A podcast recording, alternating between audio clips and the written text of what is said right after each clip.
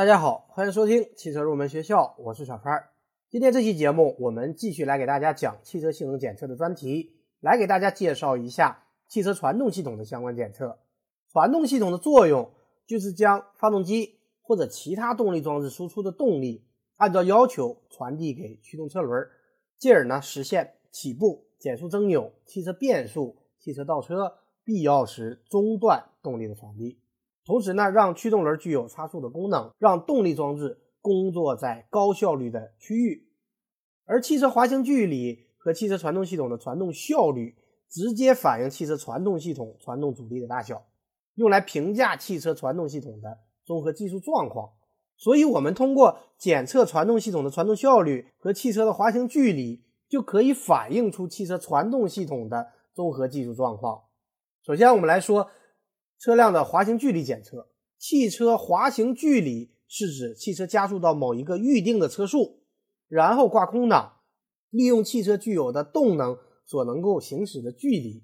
滑行距离长短反映了。汽车传动系统的传动阻力的大小，汽车滑行距离可以通过道路实验或者底盘测控机进行测试。我们先来介绍底盘测控机实验的方法。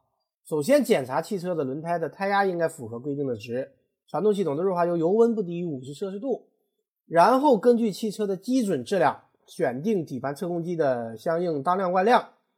第二步，将实验车辆驱动轮置于底盘测控机滚筒上。然后启动汽车，按照引导系统加速到三十公里每小时，然后把变速箱置于空档，最后让其运转直到车轮停止转动。我们记录一下汽车从三十公里每小时开始的滑行距离。然后我们再来说一下路试检测的滑行距离的方法。首先应该在平坦、干燥和清洁的硬路面上进行，风速不能大于三米每秒。同时，车辆空载，轮胎气压应该符合规定值。第二步。把路试车辆加速高于三十公里每小时后，将变速器置于空档，开始滑行，然后记录一下滑行的距离。实验至少往返各滑行一次，往返区段尽量重合。说完了滑行距离，我们再来说一下汽车传动效率的检测。汽车传动系统的传动效率就是指汽车驱动轮输出功率与发动机输出的有效功率的比值。传动效率反映了传动系把发动机发出的动力传给驱动车轮过程中的功率损失，它反映了汽车传动系统传动阻力的大小。汽车传动系统的传动效率也可以在底盘测控机上进行。当汽车的传动系统传动效率过低时，说明离合器、变速器、主传动器和差速器的功率增加，表明传动系统技术状况不佳。说完了传动系统的传动效率，我们再来说一下传动系统的角间隙。传动系统的角间隙是指传动系统中的离合器、变速器、万向传动装置和驱动桥的游动间隙之和。传动系统的角间隙反映了整个传动系统的磨损和调整状况，可以用来诊断汽车传动系统的技术状况。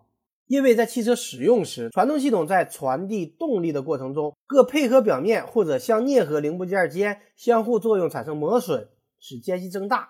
比方说，变速器、主传动器、差速器中的齿轮啮合间隙、传动轴等等这些部件之间的间隙，这些间隙都可以使相关零部件之间产生相对的角位移或者角间隙。所以，检测传动系统的角间隙，那么就可以。反映传动系统的配合状况，检测传动系统角间隙可以采用角间隙检测仪进行，一般采用分段进行检测。先测量驱动桥的角间隙，然后测量万向传动装置的角间隙，然后测量离合器或者变速器各档位的角间隙。而以上三段角间隙之和就是传动系统的角间隙。实验表明，传动系统各总成和机件的磨损与其间隙存在着密切的关系。传动系统角间隙随着汽车行驶里程近似的呈线性的增长，因此呢，我们就可以利用传动系统的角间隙来评价传动系统的技术状况。同时呢，由于角间隙是分段检测的，我们还可以对相应的部件的技术状况进行检测。如果测量结果超出标准值，那么就要对相应的部件进行调整。好的，以上就是本期节目的全部内容，感谢大家收听今天的汽车入门学校，我们下期节目再会。